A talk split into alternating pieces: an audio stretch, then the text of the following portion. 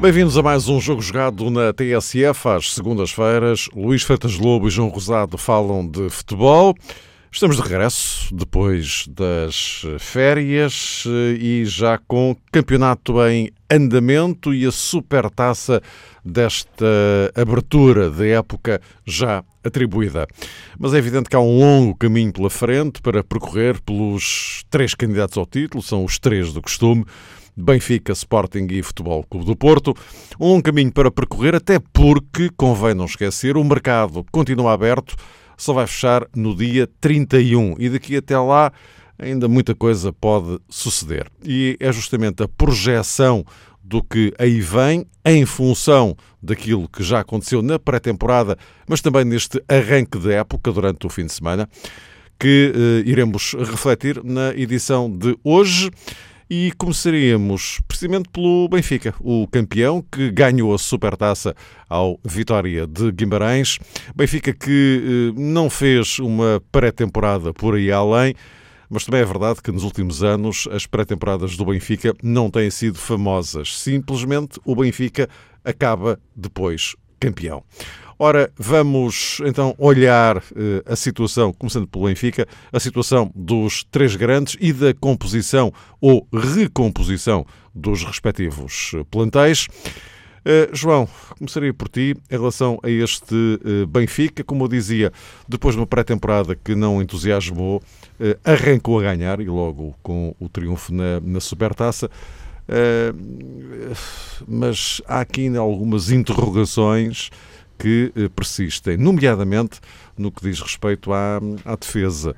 Uh, algo muito debatido e muito discutido durante todo este tempo e uh, adivinha-se que alguma coisa o Benfica irá fazer em relação a este setor até terminar o, o período de mercado. Concordo inteiramente, Mário. Antes de mais, gostaria de cumprimentar todos os ouvintes e mandar um abraço muito particular ao Luís. Estamos de regresso. Olá, Viva Luís. E é como o Mário dizia há pouco, de facto, até 31 de agosto, muita coisa de certeza vai acontecer no universo dos três grandes e parece-me que aquilo que Rui Vitória concluiu deste primeiro triunfo benfiquista, da vitória na Supertaça, vai muito ao encontro das suas expectativas, porque era uma final, era um título que estava naturalmente em equação perante um adversário forte, como o Vitória de Guimarães, que também tem expectativas para a nova temporada, sobretudo no campeonato eh, português, também nas provas a eliminar, como é natural. Vitória foi finalista da última edição da Taça Portugal e disputou a eh, frente ao Benfica, mas eh, dizia que Rui Vitória, de certeza, que ficou muito contente com o balanço que fez, porque sabemos que nestas coisas conta de sobremaneira o resultado. Era jogo oficial, era uma primeira final e lá está, se calhar, o resultado de alguns jogos ou os resultados de alguns jogos de pré-temporada na ótica do treinador do Benfica não pesaram assim tanto como pesaram para alguns observadores e, sobretudo, para os adeptos benfiquistas, que eu tenho a certeza ficaram extraordinariamente preocupados com uma ou outra situação, sobretudo quando o Benfica acabou por ser goleado pelo Young Boys e também pelo Arsenal. Quantas feitas eh, já tem Rui Vitória, de facto, essa percepção que houve aqui, digamos que uma eficácia a 100%, primeira final disputada, primeiro triunfo, mas uh, para regressar outra vez ao ponto de partida, ao nosso ponto de partida, sabe Rui Vitória que vai acontecer muita coisa e que o Benfica também não se pode, desculpem um termo, uh, deixar embriagar por este triunfo para mim indiscutível, frente ao Vitória de Guimarães. Ou seja, os sinais que a equipa deu, se por um lado eh, foram sinais consistentes, eh, na linha daquilo que o Benfica já tinha patenteado, por outro lado, fica realmente ali uma questão em aberto, mais no plano defensivo. E se me permites, Mário, mais uh, no que se refere à baliza do Benfica. É um assunto que se calhar daqui a pouco poderemos uh, pormenorizar, mas é verdade que depois de ter transferido o Ederson, o Benfica não resolveu, espantosamente não resolveu com a, a, a, devida celeridade e com o devido timing, por inerência, um, o sucessor de Ederson, e independentemente das qualidades de Bruno Varela, parece-me que, aos olhos de toda a gente, não sei se é uma conclusão enfim, exagerada, mas parece-me que aos olhos de toda a gente, Bruno Varela não é o guarda-redes neste momento com todas as condições para se assumir como uma referência da baliza benfiquista. Imagino que a Rui Vitória, considerando as notícias que têm vindo a público, também partilha um bocadinho desta opinião ou desta visão, ainda que evidentemente não a possa declarar publicamente, e atendendo a tudo isso, julgo que é verdadeiramente o lugar que está mais em aberto no que se refere a contratações por parte do Benfica. No que toca a saídas, como é óbvio, há aqui uma questão diferente a abordar e poderemos ter tempo para isso. Até porque uh, Luís Freitas Lobo, entre outras coisas, convém não esquecer que o Benfica arranca o campeonato na quarta-feira e logo frente ao Braga. Sim, é verdade. Em primeiro lugar, boa tarde, um grande abraço a todos.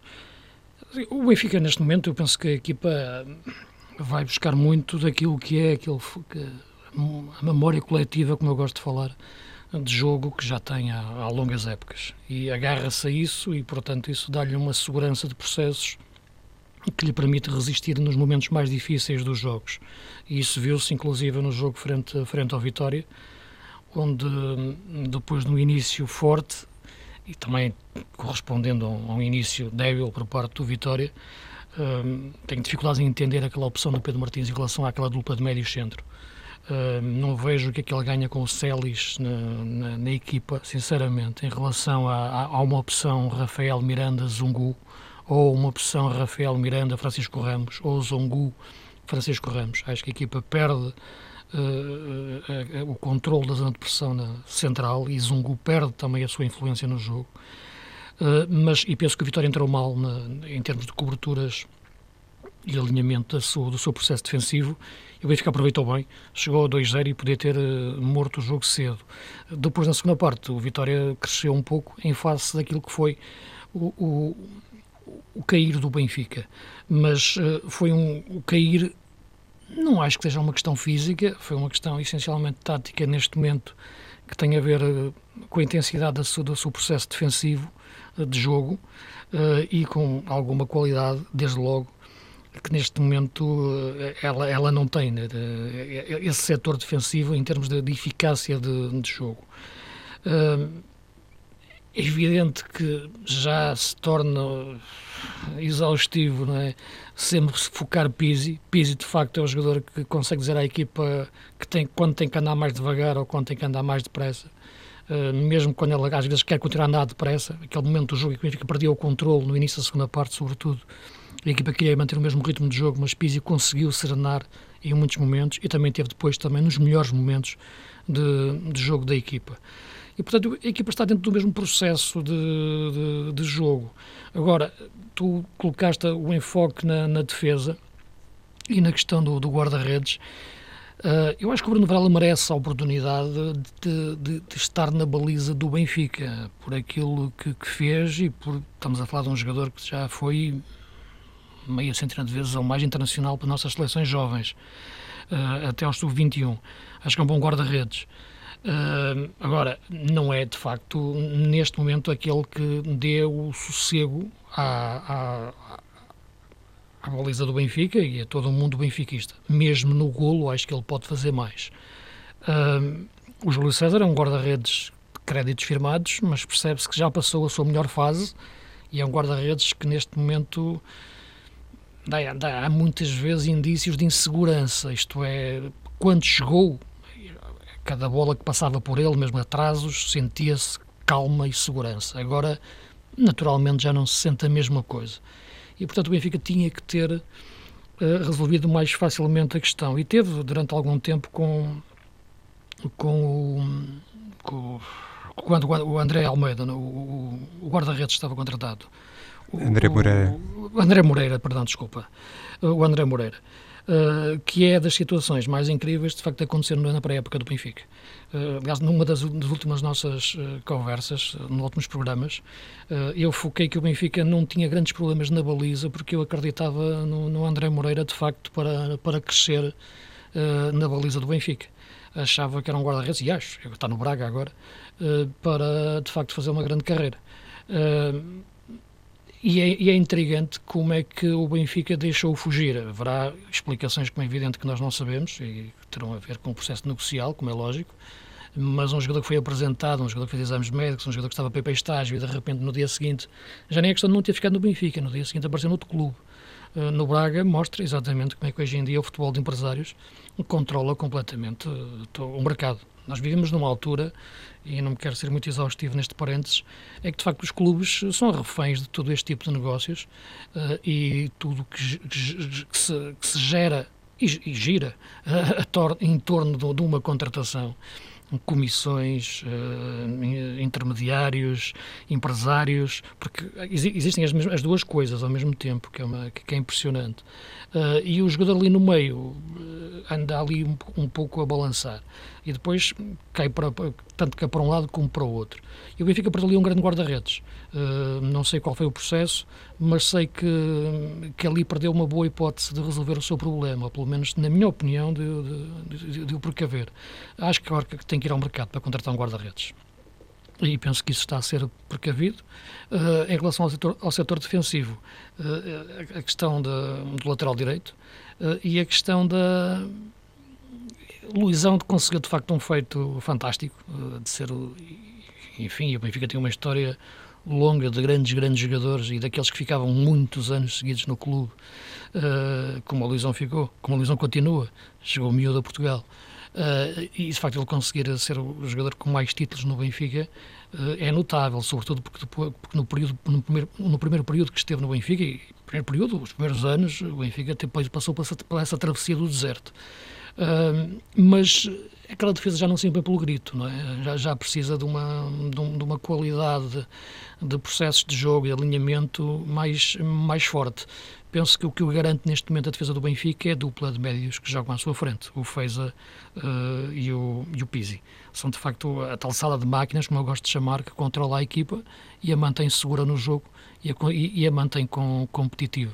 Tem um bom avançado do Benfica agora com a contratação de Seferovic, um bom avançado, uh, e, e, nesse, e nesse sentido penso que a equipa tem que precaver a sua defesa. Aliás, é curioso, vamos agora falar a seguir, porque já não me lembro há tanto tempo que dois grandes, Benfica e Sporting, começarem a época com, com, tantos problemas na defesa, isto é, com o, ou melhor, com o principal problema, o enfoque seja resolver as questões dos defesas, porque em geral até olhando o campeonato português é sempre a procura de avançados, porque a diferença é tão grande entre, entre, entre os grandes e os outros clubes, eh, é sempre a procura de avançados e de extremos e de pontas de lança, o homem, o homem, homem para fazer golos, e os defesas não, em geral, conseguem resolver o problema mais rapidamente.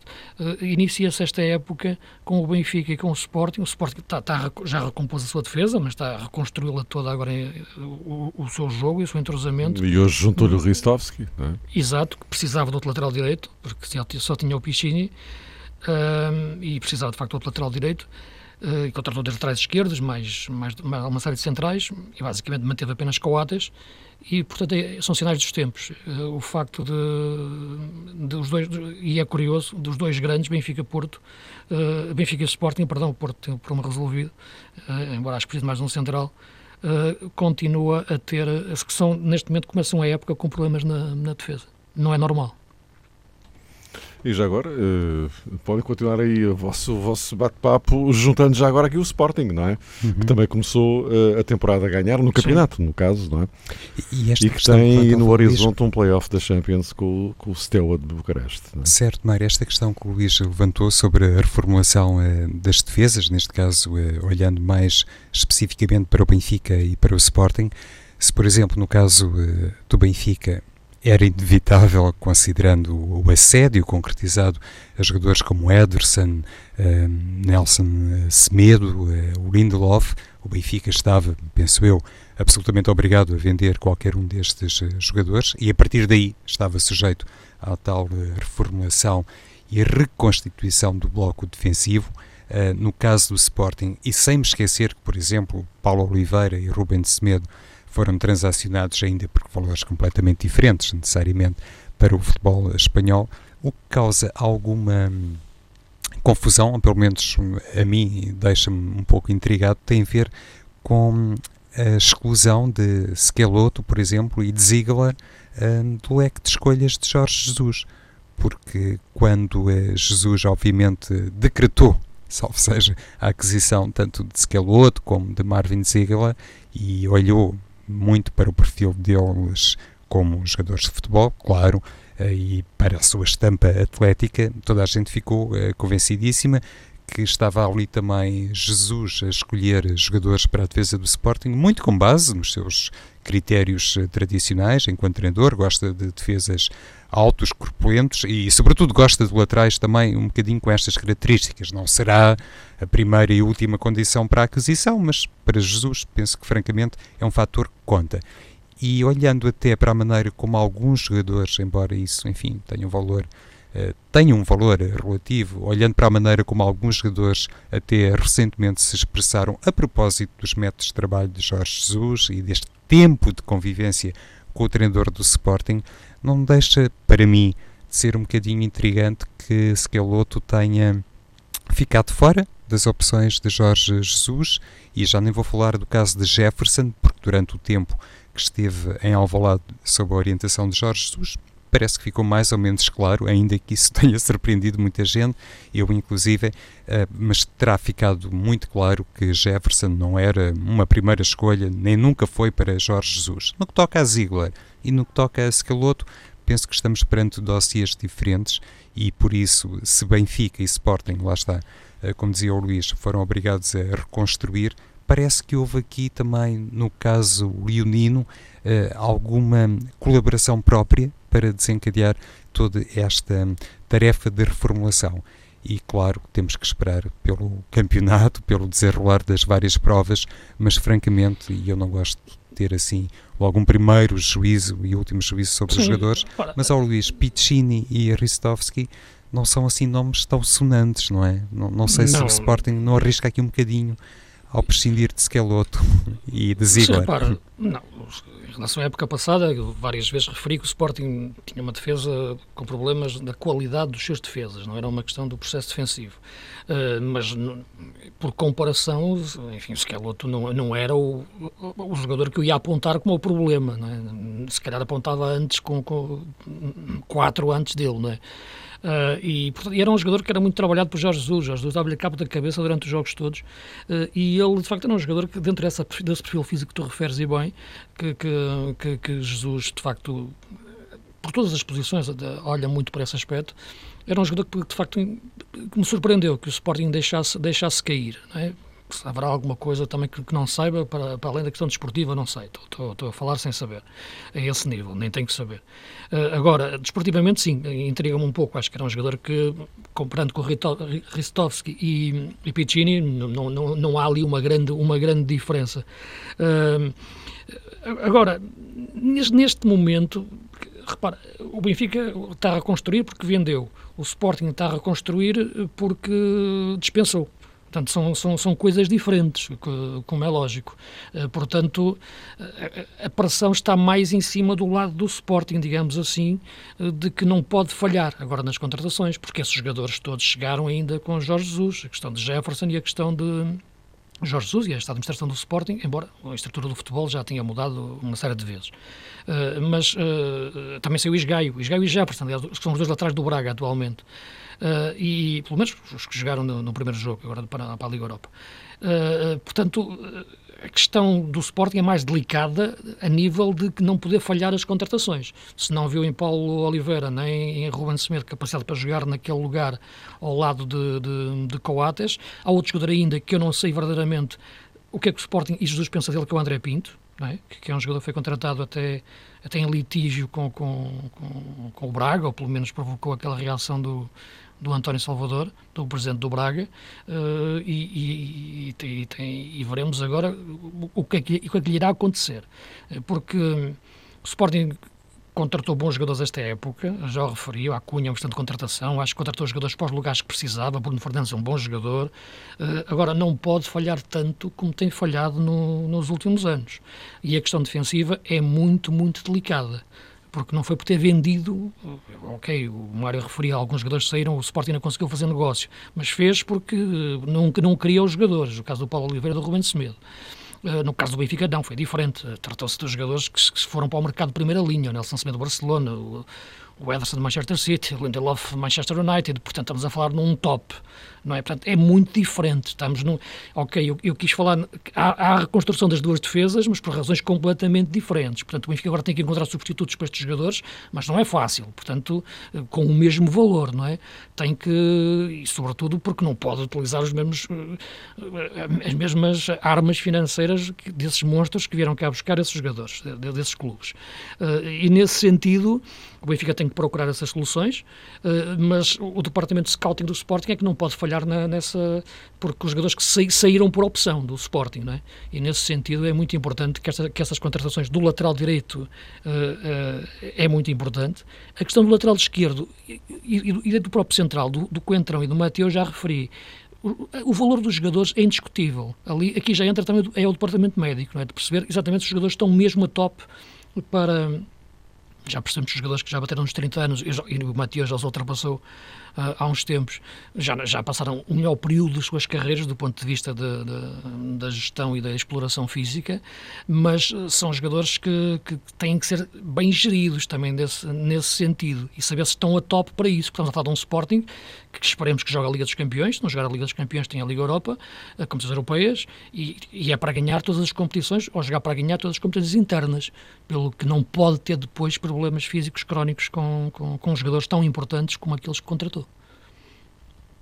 E depois, no caso uh, do Sporting, se calhar encontramos um paralelismo, não tanto uh, nesta situação relacionado com o Benfica, porque aparentemente Feiza e Pizzi uh, vão continuar no plantel benfiquista. Resta saber se, por exemplo, Filipe Augusto, Samares, por aí fora, irão permanecer sob as ordens de Rui Vitória. Mas no caso do Futebol do Porto, pode colocar sempre, acreditando nas últimas notícias, que fazem todo o sentido, pode sempre acreditar-se que Danilo Pereira será transferido e isto é no que diz respeito ao Sporting eh, tem aqui na minha perspectiva eh, um cenário de alguma semelhança porque William e Adrian eh, são Sim. jogadores transferíveis, não é Luís? E isto entronca muito na tal solidez que o Sporting pode ou não evidenciar no corredor central. Há pouco falavas de Matia e desta hum, coabitação com, com o Ates. Tem tudo para dar certo, se os dois jogadores, se Matias estiverem plenas condições sim, físicas. Sim, a questão, eu continuo a entender que a posição à frente da defesa é a mais importante atualmente, taticamente, do futebol moderno. Ali tens que ter o jogador, de facto, seja o farol da equipa. Uh, William, Danilo e Feiza, de facto, interpretam isso na, na perfeição. Cada qual no, modelo de jogo do seu treinador, uh, em Benfica, Sporting e Porto. Uh, e são jogadores que, sobretudo o Danilo e o William, ameaçados pelo mercado. No caso do Sporting, já vimos que, que, Jorge Jesus quer reinventar o Bataglia é? para, para a posição 6. Uh, não é fácil, porque é, é, é fazer, é, pedir ao jogador para fazer aquilo que ele mais gosta de fazer, que é correr com a bola. Portanto, aqui vai ter que ter um jogo mais posicional. Mas eu penso que o Sporting tem precavido um pouco a posição da, eventual saída de Adrian com a entrada do, do, Bruno Fernandes, que eu acho que é a melhor contratação do Sporting nesta época, na minha opinião. Ontem jogou numa posição, não digo que seja difícil para ele, porque ele já jogou várias vezes naquela posição atrás do ponta de lança como terceiro médio, o, o treco-artista, como chamam os italianos. Uh, agora, não estava a ver um entrosamento, com, com, nem com o Adrian, nem com o Bas Dost, para falar mais nos jogadores que estavam a jogar atrás dele e à sua frente. Achei curiosa a, justificação que, o, que o Jesus deu para jogar o Bruno Fernandes em, em vez do Podense, uh, porque não tocou no aspecto que, que eu achava mais essencial, porque ele falava muito do Bruno Fernandes porque tem mais remate e tem mais golo. Uh, eu acho que ele tem é mais jogo que, que, que o Podense. Uh, quer dizer, onde o Podense acelera, o Bruno Fernandes pode ter momentos em que para, escuta, olha e passa. Uh, e também remata bem, é verdade. Uh, e nesse sentido pode ter mais golo porque remata melhor. Uh, agora, sobretudo, ele tem mais jogo que, que, o Podense. O Podense é um miúdo que inventa em cada jogada que faz, tem rupturas, olha para o espaço de forma diferente do que o Bruno Fernandes. e, portanto, eu penso que com o Bruno Fernandes em campo, não é que a equipa, a equipa não ganhou mais golo, na minha opinião Ganhou em mais elaboração de jogo a meio campo e mais capacidade de segurar o jogo e ter o jogo mesmo quando esteja nos momentos mais difíceis. Uh, pode eventualmente no futuro, com uma participação de Gelson mais por dentro, e veremos se vai ficar Adriano ou não, qual será uh, a sua complementariedade com, com Bruno Fernandes, porque terá que ser muito bem afinada uh, o Sporting melhorar com o jogador naquela posição, mas não ganha mais golo, uh, ganha é mais jogo. E, e, no jogo de ontem, com o Aves muito atrás, a defender muito atrás, sentiu-se mais a falta de um segundo avançado puro para dar mais golo à equipa do que um terceiro médio para dar mais jogo com Bruno Fernandes, que revelou uma falta de entrosamento naquela, naquela posição. Uh, acho que a equipa até pode vir a ganhar no futuro com esta opção. Ontem, no jogo em si, na minha leitura, não, não ganhou com isso. E é curioso, Mário, sim, a, a propósito é, disto que o Luís sublinhou sobre a inclusão de Bruno Fernandes, quando olhei para o 11 inicial do Sporting, fiquei convencido que Jorge Jesus iria uh, posicionar-se, ou a sua equipa iria posicionar-se em 4-3-3 e não propriamente em 4-4-2. Uh, mas lá está, se calhar Bruno Fernandes acabou por fazer mais parte do meio campo, se é que podemos em futebol Uh, enfim, destacar as coisas desta forma, mas uh, terá feito mais parte do meio campo do que propriamente um, ehm, parceria com base Dost.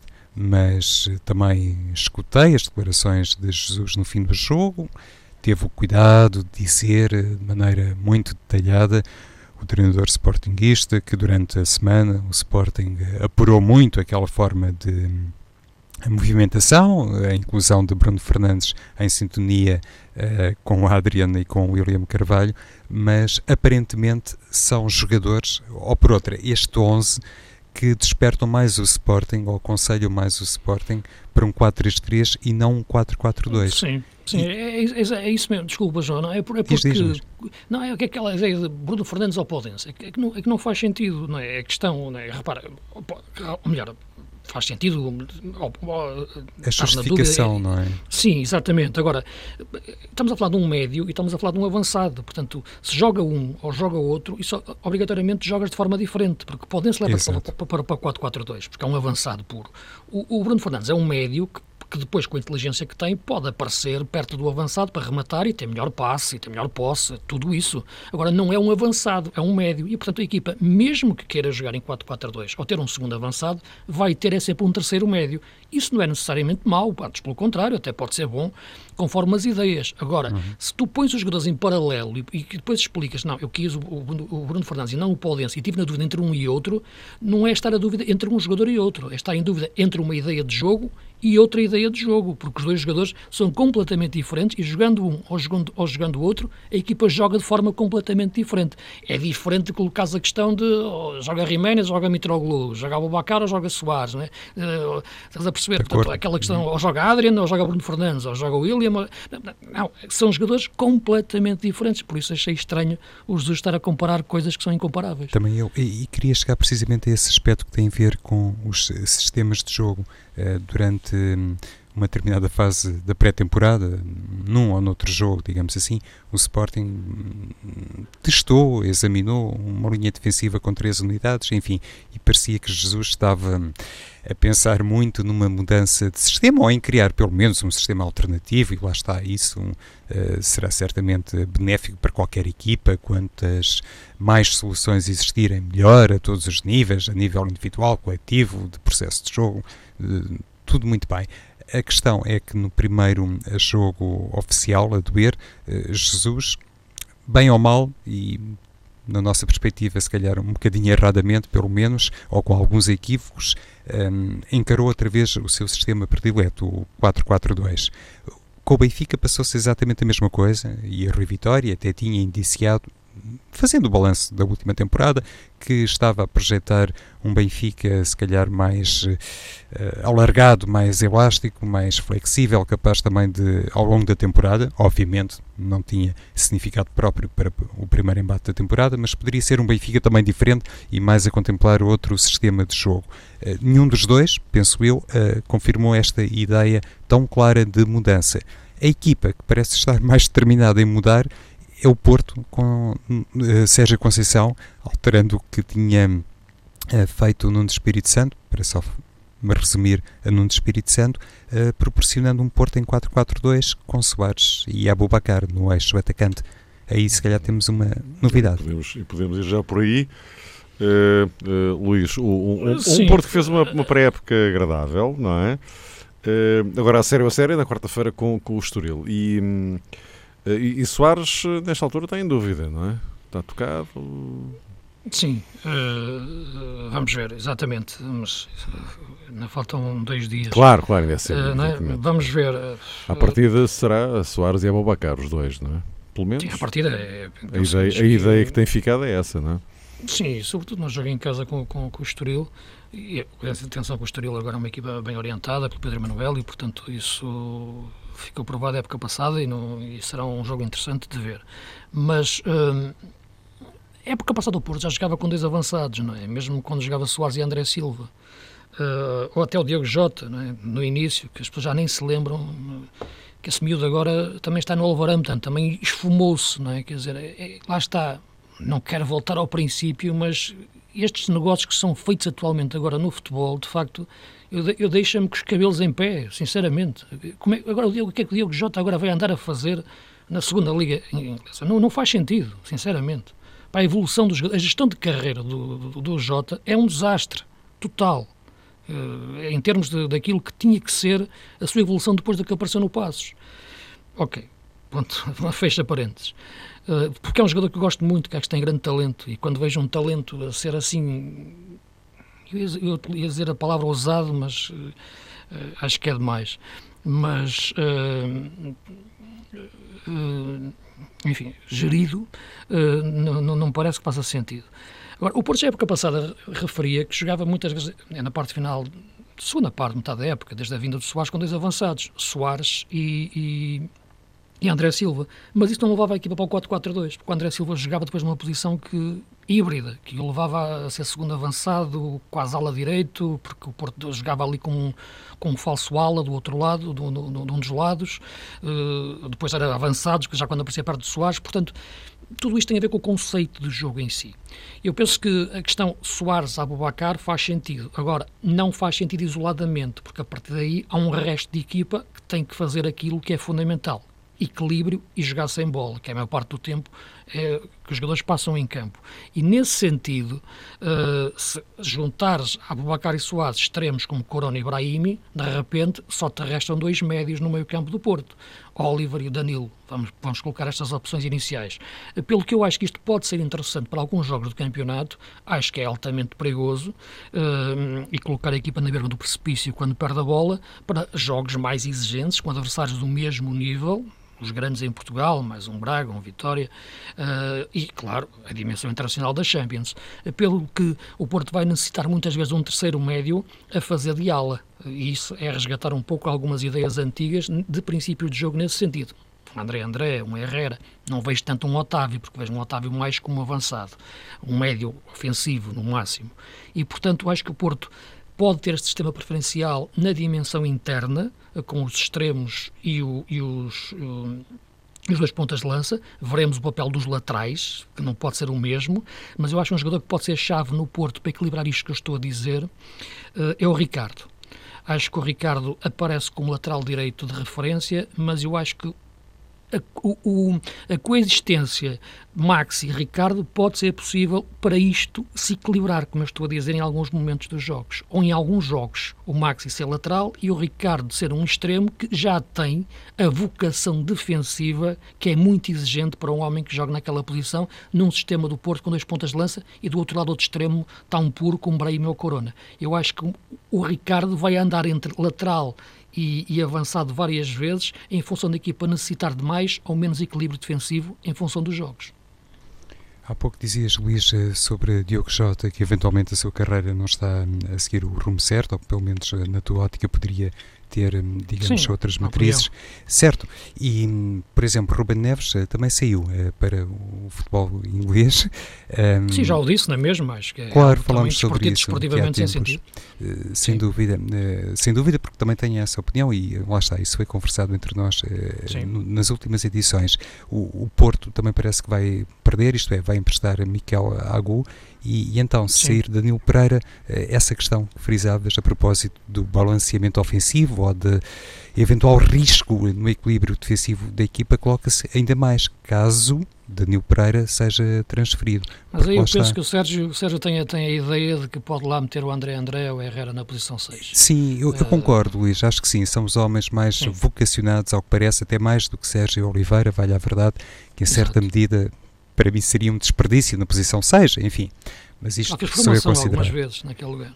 Sim, então o Futebol do Porto, se realmente transferir Danilo Pereira, evidentemente terá um grande retorno eh, financeiro, mas do ponto de vista desportivo pode ter ali uma dificuldade maior. Mas eh, Sérgio Conceição também pode fazer uma coisa diferente, que é apostar mais no 4-4-2 eh, clássico, porque eventualmente se tiver André André e Oliver Torres, também me parece que nenhum deles, claro, muito menos Oliver Torres, terá condições para se assumir como um, referência como elemento de apoio aos defesas centrais. E André André, eh, que é um jogador extraordinariamente combativo, muito aguerrido, se calhar do ponto de vista atlético também oferece depois esse handicap, não ser um jogador muito alto e, e obrigar, entre aspas, Sérgio Conceição, a menos que o Porto e também há notícias que apontam para o campo de recrutamento brasileiro, a menos que o Porto vá buscar um jogador claramente vocacionado para a posição 6. Mas eh, tudo isto para dizer, conforme já temos salientado nos nossos diálogos, que neste momento Danilo Pereira é muito, muito importante desportivamente e o Porto só chave, mesmo é. é chave, Luís, só é. mesmo se tiver uma grande proposta, não é? Para o deixar sim, sair. Eu, eu penso que sim. Nós vamos ter quatro jornadas mais 30, não é? digamos assim, esta época, porque estas 4 de agosto, se calhar depois não vão ter nada a ver com as outras 30 em termos de, de plantéis. De, pelo menos nestes lugares-chave que estamos aqui a falar. Estamos a falar de jogadores que estão, têm o alvo do mercado e basta, de facto, algum desses, desses grandes monstros do futebol internacional querer que vem cá, bata a cláusula e vai embora e leva o jogador. Uh, e estamos sujeitos a isso. E, e, tem que haver, de facto, já, já os clubes portugueses estarem precavidos para depois agirem rapidamente para encontrarem substitutos. Estamos quase no, no fim, nos últimos uh, dois minutos. É só para lembrar que, não é preciso lembrar, toda a gente sabe, estreou o, o vídeo árbitro, vai ser um campeonato de, de vídeo árbitro. Uh, João, até agora, enfim, voltou aquele, aquela polémica no Vitória de Setúbal Moreirense. Uhum. Uh, quais são as muito, tuas? Muito rapidamente. Uh, no minutinho, o que, é que, certo. o que é que tu pensas que, que isto poderá dar? Lembro-me de ter conversado isto com o Luís, de, de me ter um, revelado mais adepto agora do vídeo do que era antigamente. Muita gente tem discutido os prós e os contras. Acho que também vale a pena centrar-nos, é verdade, um bocadinho mais nas vantagens. Não vai resolver tudo, indiscutivelmente, porque fala-se muito da componente tecnológica. Há, evidentemente, um lado humano que vai prevalecer e mesmo respeitando isso, era muito importante que as pessoas também admitissem que está, do ponto de vista tecnológico, por incrível que pareça, aberto, na minha perspectiva, um caminho para, do ponto de vista humano, se poder progredir alguma coisa em termos de cultura desportiva. Não é pensar que todos os problemas são eliminados. Por isso, continua a haver uh, bom contributo do vídeo-árbitro. Esperemos que se confirme a ideia. Luís, para concluir? Sim, repara, já, é um debate longo, já, as pessoas já sabem que desde há muito que eu não sou adepto de meios tecnológicos no, no futebol. Uh, a questão do vídeo-árbitro pode, o Pedro Florença acho que tocou num aspecto importante, evitar os erros uh, grosseiros, dizer, no entanto, que no meio de tanta mecanismo tecnológico que entrou, não entrou o mais importante, que é a tecnologia de linha de baliza. Portanto, vamos continuar na dúvida se a bola entrou ou não entrou, isso não está contemplado nestes meios uh, tecnológicos. Também dizer que meios tecnológicos não significa que as coisas sejam decididas por uma máquina, continuam a ser por homens que estão a olhar para ecrãs e, portanto, tenham, têm, têm interpretações sobre o que estão a ver. E também dizer que há aqui também meio, os meios tecnológicos, ou o vídeo-árbitro dos ricos e o vídeo-árbitro dos pobres, porque tem jogos com 18 câmaras e tem jogos com 5 câmaras. Uh, e é isso que as pessoas também não sabem. Uh, e isso, claro, como é evidente, não pode ser, não pode ter o mesmo uh, critério de avaliação, ou melhor, precisão de avaliação para quem está no papel de vídeo árbitro, se tiver meio, meio acesso, menos acesso a, a imagens. Claro, são escrutínios diferentes. Os, há, caros... jogos que só têm, há jogos que têm menos câmaras do que outros, muito menos mesmo. Meus caros, voltamos a encontrar-nos para a semana.